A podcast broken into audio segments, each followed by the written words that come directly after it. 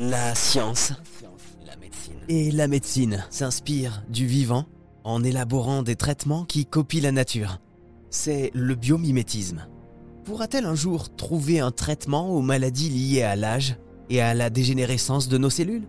C'est probable, car les chercheurs sont en train en ce moment même d'étudier une des espèces les plus incroyables de notre planète, celle que l'on surnomme la méduse immortelle. Et vous savez pourquoi? Parce qu'elle arrive autant à se développer dans un sens que dans l'autre.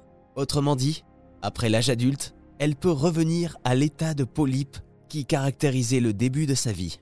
Lucas Leclerc est chercheur au CNRS, il nous en parle. C'est une espèce de méduse qui euh, vit dans les eaux tempérées et euh, qu'on connaît euh, en fait à la base de, la mer Méditerranée, mais on en a observé des nombreux spécimens un peu partout.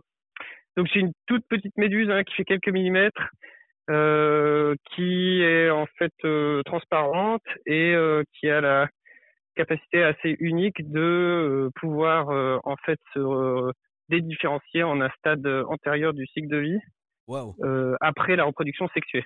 voilà. Mais après, dans le cycle de vie des méduses, en fait, on a plusieurs phases du cycle et la méduse n'est qu'une des phases du cycle.